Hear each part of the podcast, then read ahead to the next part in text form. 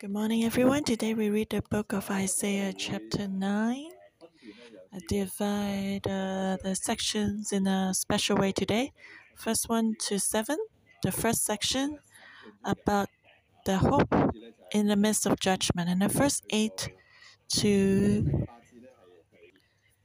chapter 10, verse 4. That should be a whole section because you can see that four times that God's anger has not been removed. So you can see the judgment in four areas. Today we first read uh, chapter 9. So the first section Nevertheless, the gloom will not be upon her who is distressed, as when at first he highly esteemed the land of Zebulun and the land of Naphtali, and afterward more heavily oppressed her by the way of the sea beyond the Jordan in Galilee of the Gentiles. The people who walked in darkness have seen a great light. Those who dwelt in the land of the shadow of death, upon them a light has shined. You have multiplied the nation and increased its joy. They rejoice before you according to the joy of harvest, as men rejoice when they divide the spoil. For you have broken the yoke of his burden, and the staff of his shoulder, the rod of his oppressor, as in the day of Midian for every warrior's sandal from the noisy battle, as garments rolled in blood, will be used for burning in fuel of fire. For unto us a child is born, unto us a child is given, and the government will be upon his shoulder, and his name will be called Wonderful Counselor, Mighty God, Everlasting Father, Prince of Peace, of the increase of his government and peace, there will be no end upon the throne of David and over his kingdom to order it and establish it with judgment and justice from that time forward, even forevermore. The zeal of the Lord of hosts will perform this. So we have been reading the last few chapters uh, the concept about Emmanuel, God with us. God wants to go to return back to his people and dwell with his people. But then, would Emmanuel bring judgment or blessing? It all depends on the relationship before, between God and man and the attitude of man towards God. If we are rebellious, if we are stubborn and we refuse to listen, then God's presence will bring down discipline. Well, that's a very natural um, very natural phenomenon. Like if you go to school, you always argue with the teacher. Of course, the teacher will discipline you. It doesn't matter. Um, it doesn't matter how the response, how the personality is of the teacher. If you would not obey the traffic rules, surely you will get a ticket. If you want to break the rules, and the laws, of course, you'll be punished. So that's so simple. But men still cannot figure out this concept for over thousands of years. Instead, we tend to say to God, Why do you judge? You're loving and kind and merciful. Why won't you accept us? I'm like this. If we are like this, then we're no different than a naughty boy. I'm like this. I like to uh, throw the table upside down when I eat. I like to walk around and play around everywhere and um like uh, I like to I'm not I don't want to be polite. That's me. Uh, just love me. Or the cell member telling the cell leader, Well, I'm your cell member, so I just want to be who I like to be and just love me. Uh, don't you have love? No, God is not just loving, but He is also just. So when Emmanuel comes, He will correct us. Unless I'm not here, So that's very simple. Just like I adopt my two sons, when they first came to my home, I needed to set up the rules again. I love them a lot, but I must teach them. So that's Emmanuel. But God has promised the judgment is not the final goal. The final goal is love. If you understand God, judgment is also love. If you don't love, if He doesn't love us, why would He discipline us? Just like I always tell my son, I discipline you because I love you. If I have no relationship with you, I don't care. Even if you're very naughty on the street, I may just avoid you on the street and uh, take uh, circle around you to avoid you if I don't know you. But because I love you, I must discipline you. And God is the same. He's so merciful. We must always improve. The world always improves. And spiritual life is the same. We must improve, otherwise, we will withdraw and go backward. And of course, in God's judgment, there's love. If we can follow Him closely, then we don't need to be disciplined. So that's the question in the beginning of chapter 9. God shows the whole picture to the Israelites. What's the goal of the discipline? To build up, to renew, to change, to redeem. But if you have been through discipline, the gloom will pass away.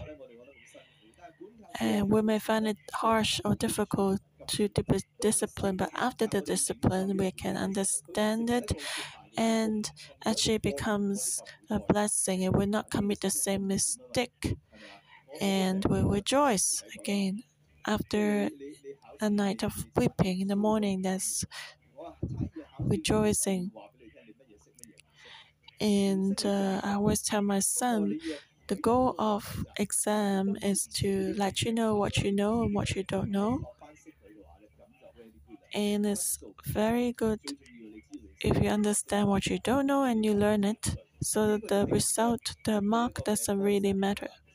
So that's the concept. And God said, after receiving the judgment and pain, pain and you understand the discipline, you be benef- you will benefit from it. And so the land of Zebulun and the land of Naphtali, and afterward more heavily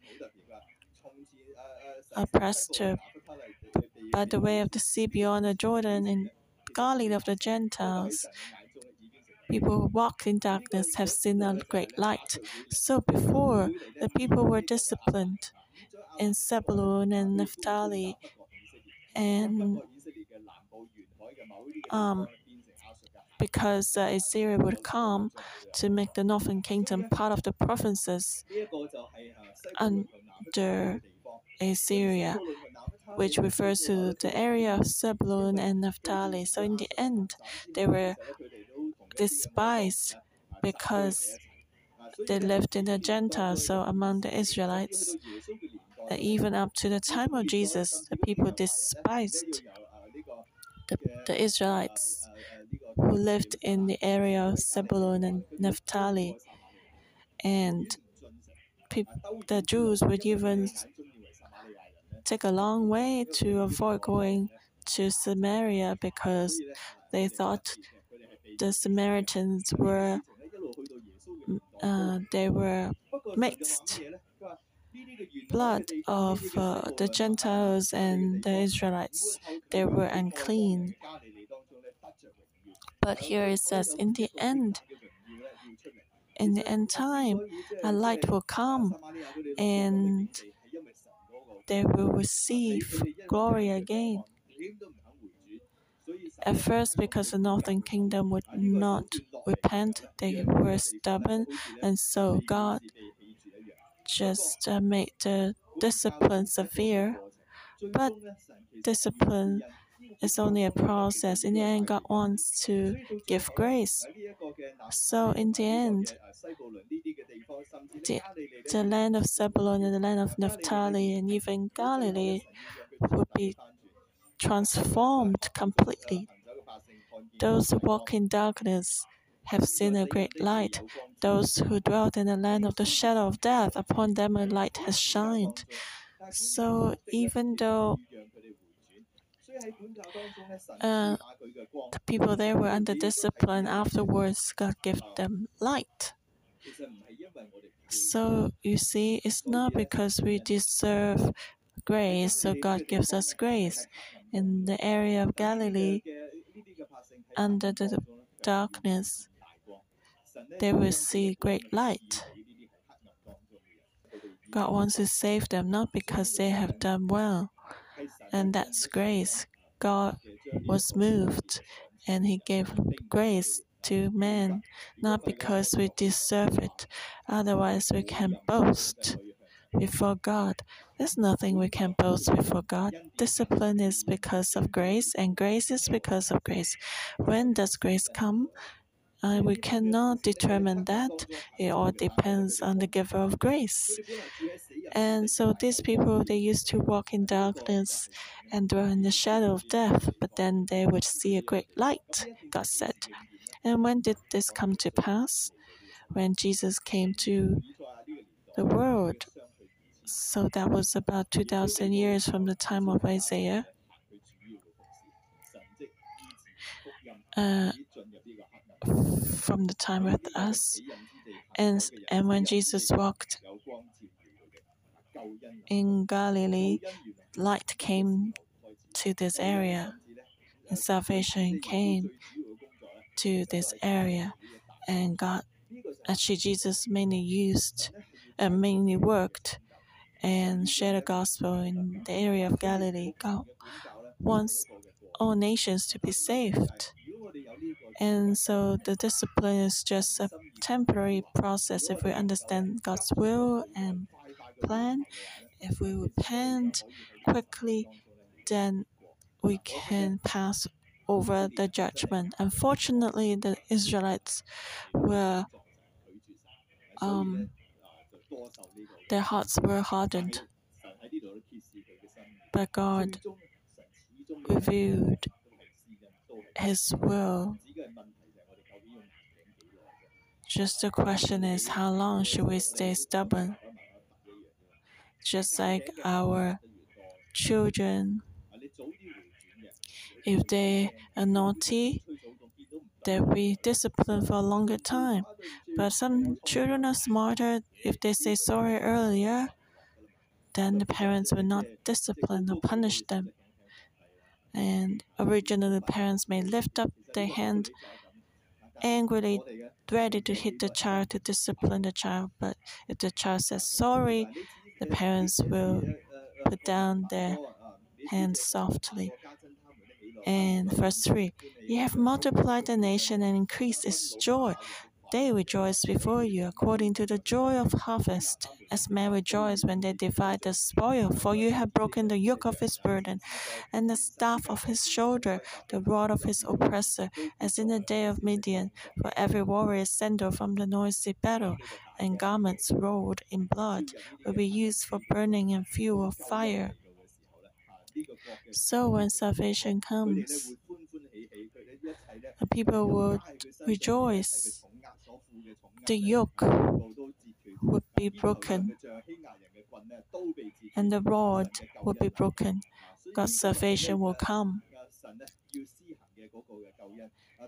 So, when the great light comes, which refers to the Messiah, the great light is the Messiah, so God will proclaim his plan of salvation to the people who are in distress, who are under discipline, who were walking in darkness and the valley shadow of death.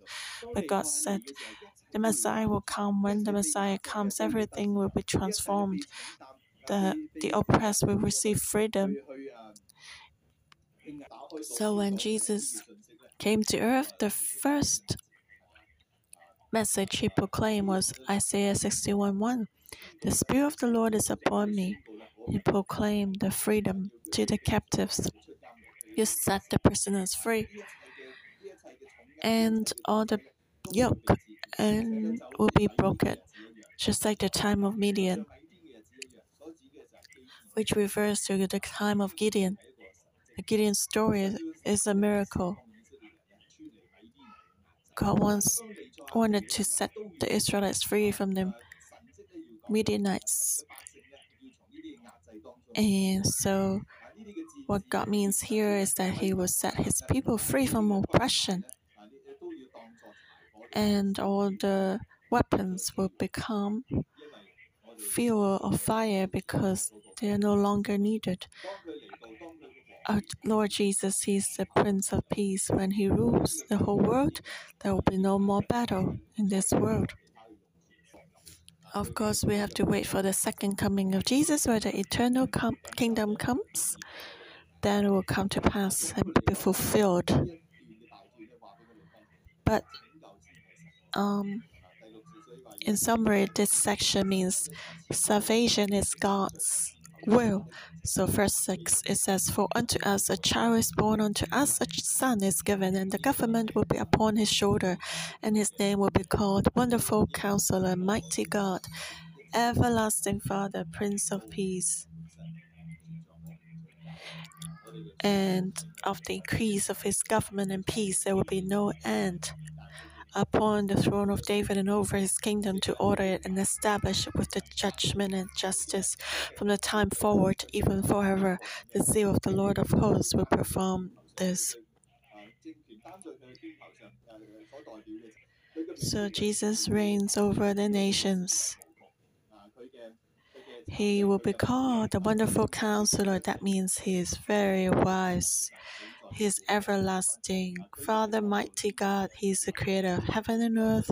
He is the Prince of Peace, full of authority. So His government and peace will increase. There will be no end.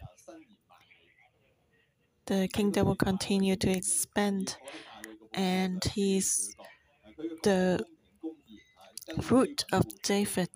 His kingdom will be established with justice justice and judgment forever.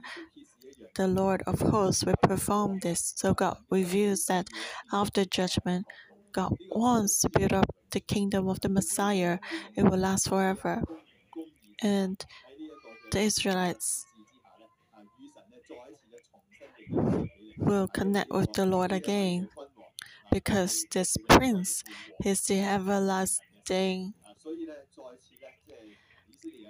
He's the mighty God, everlasting Father, Prince of Peace. And the Israelites will become the citizens of the kingdom of God. Their relationship with God will be established again. And that's the will of God, His eternal plan from before the creation of the whole world.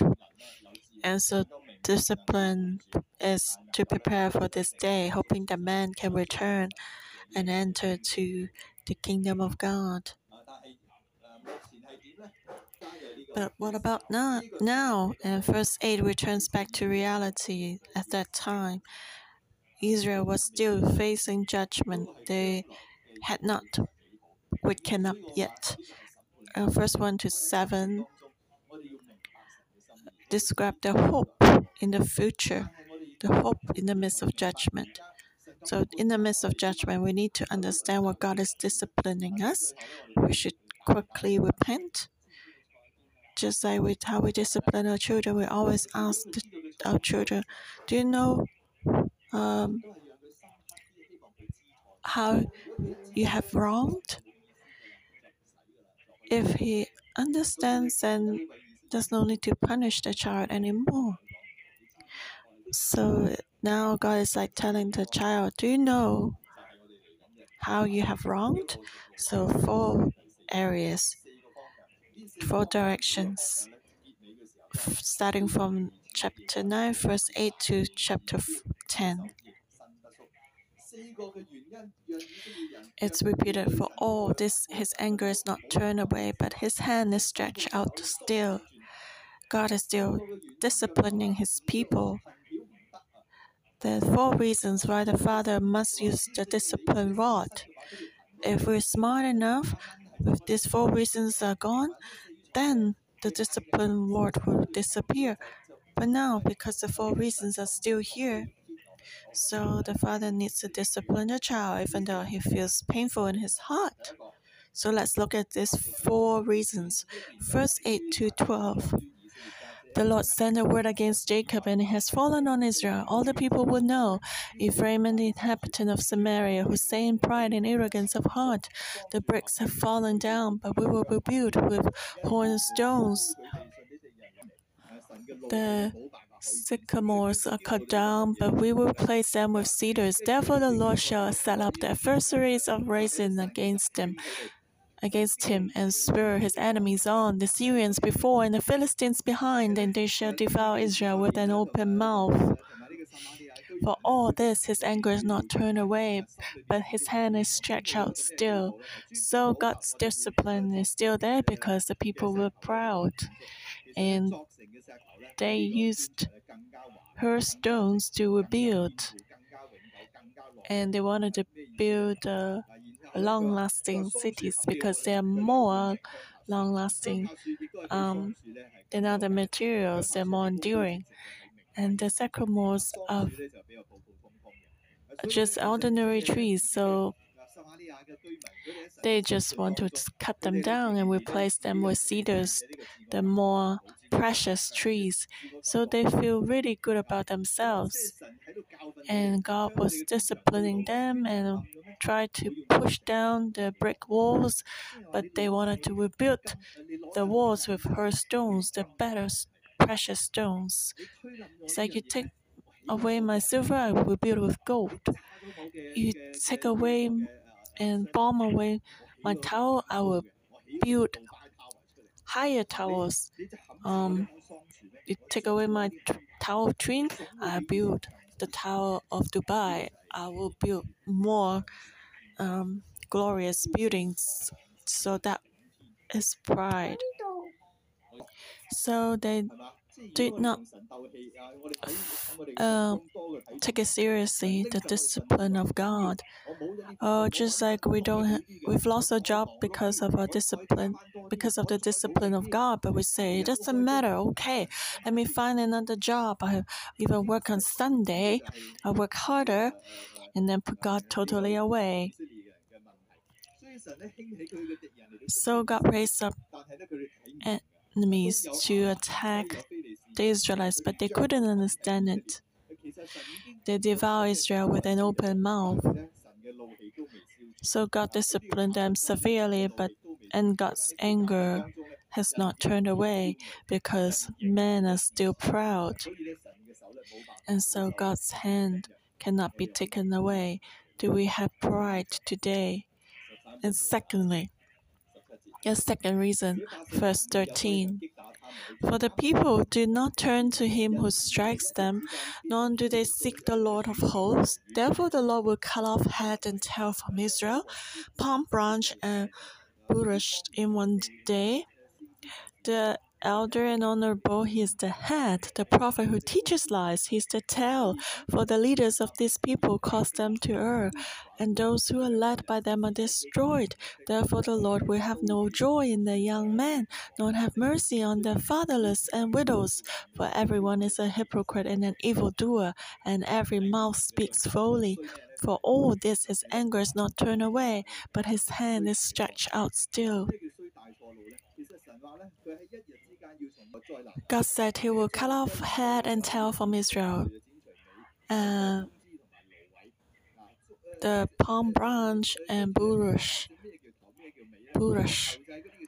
What does it mean? The head and tail refer to the honorable, the elder, and um, they are the head, the prophet. They are the tail. Why did the prophet become tail? The prophets should not be the tail because these were the false prophets. They just try to please the leaders. And they always supported the leaders and said, Oh, this is from God.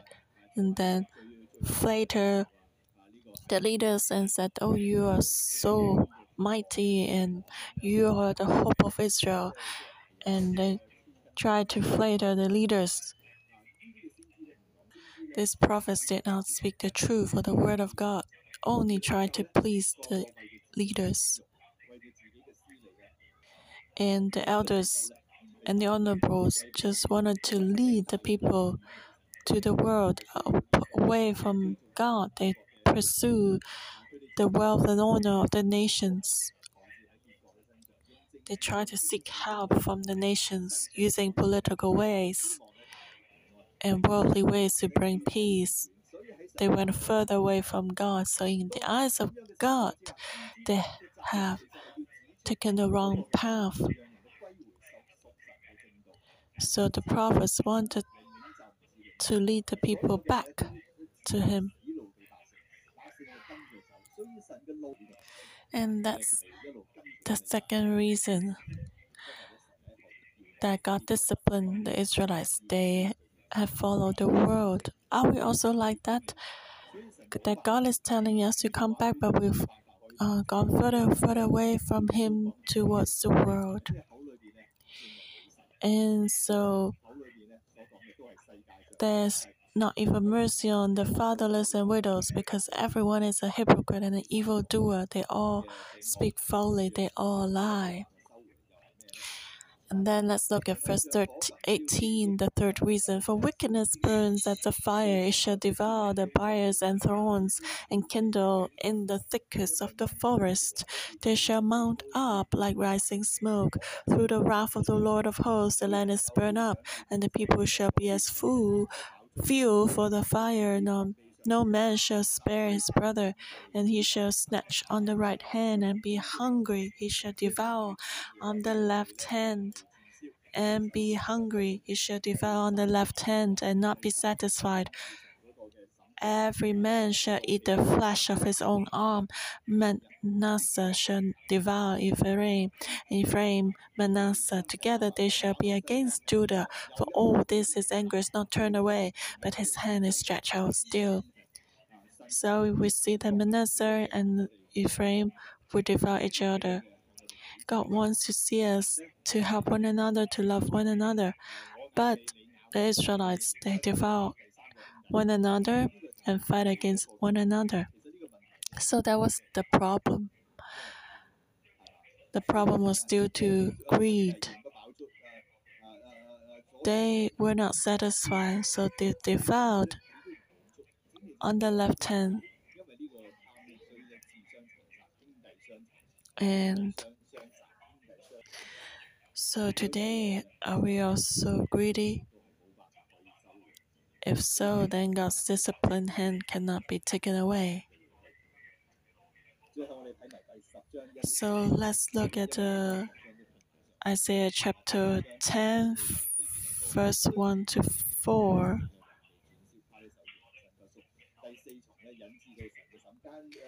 Woe to those who decree unrighteous decrees, who write misfortune which they have prescribed, to rob the needy of justice, and to take what is right from the poor of my people, that widows may be their prey, and that they may rob the fatherless. What will you do in the day of punishment and in the desolation which will come from afar? To whom will you flee for help? And where will you leave your glory? Without me they shall bow down among the prisoners, and they shall fall among the slain.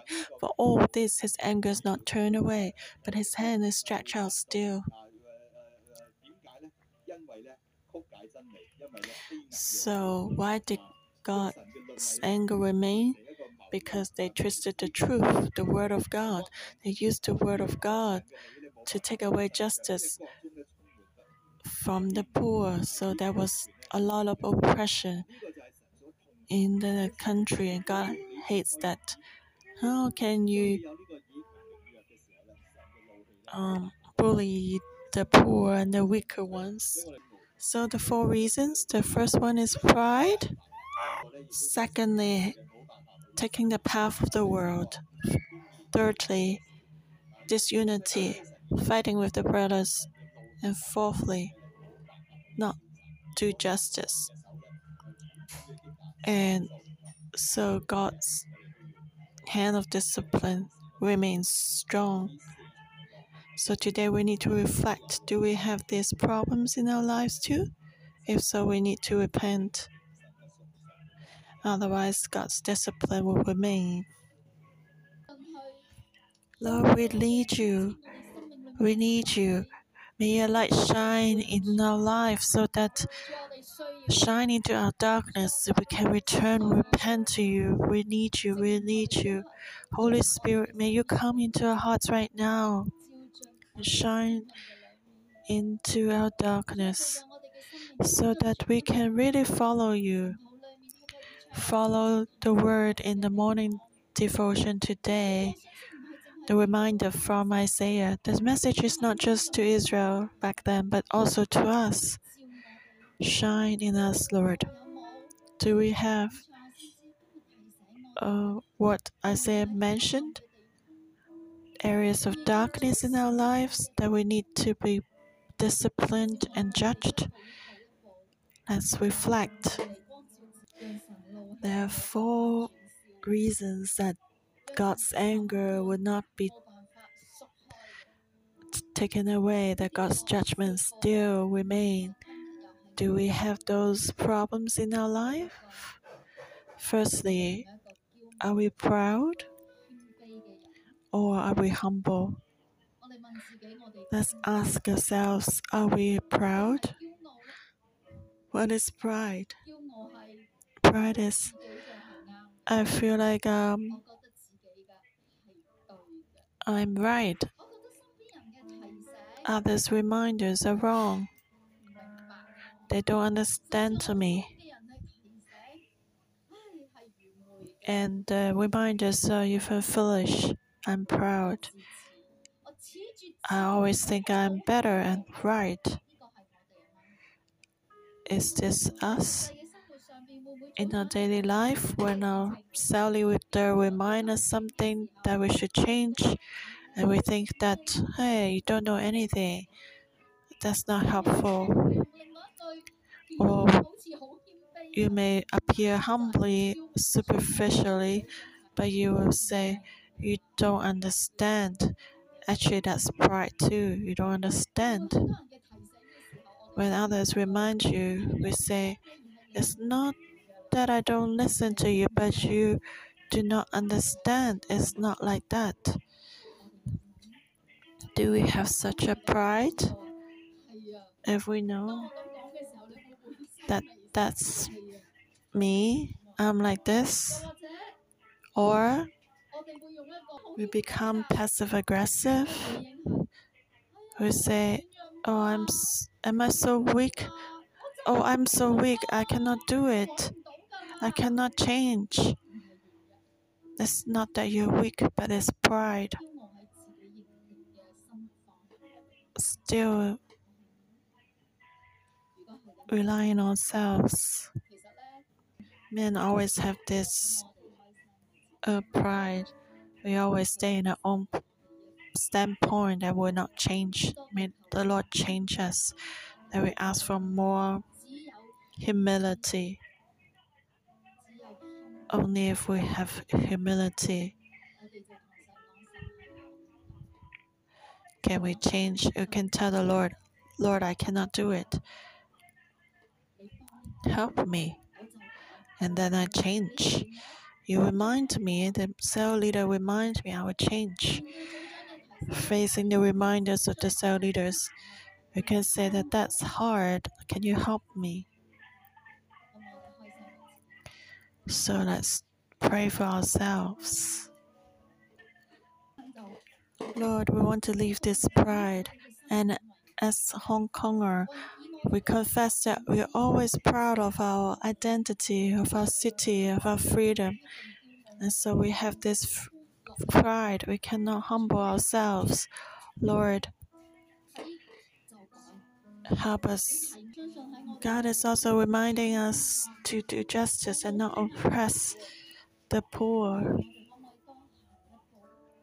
Surely I believe that uh, you will say, I have not oppressed others, I have not oppressed the wicked, but have we cared for others in the cell group? Do I just take care of myself or do I encourage and help other cell members during the pandemic when it's difficult? Christians to reveal the light of God, we should help the weaker ones to take care of others. So let's pray. Pray for ourselves that we can lift up others too, not oppress, but take an extra mile to help others. And also, we need to pray for ourselves, especially if our, we are cell leaders and uh, co workers. We should follow the Lord and not follow the world. We need to stay in the Lord. Let's pray for ourselves. Spirit of truth, come into us.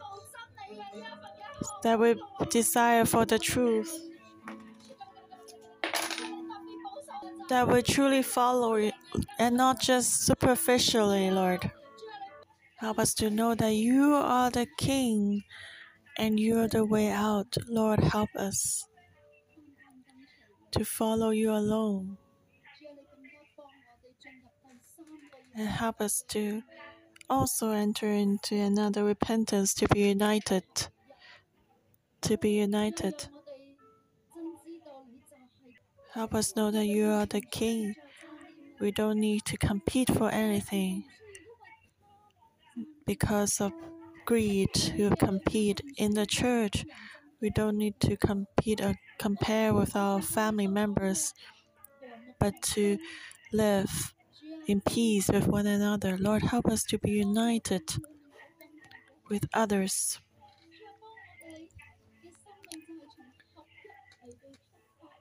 So, let unity be our greatest goal. Help us not to compete or compare anymore. Isaiah chapter 9, God is reminding us if you feel that uh, under COVID 19 and the financial difficulty, we feel like we are in darkness and the shadow of death. Today, the Lord has a word for us. Verse 2 The people who walked in darkness have seen a great light. Those who dwelt in the land of the shadow of death, upon them a light has shined. God's light will come to us. God will be our hope and our um, refuge. He will help us and provide for us. The question is have we brought God into our world, in our workplace? Or do we take our own path, our own ways? Do we pray for our job? Do we build up our altar at work and bring God into our daily life? God will come to us because He's Emmanuel, God with us. Let's pray. Oh Lord, we bring our brothers and sisters to you. May you help us, give us salvation into every area of life.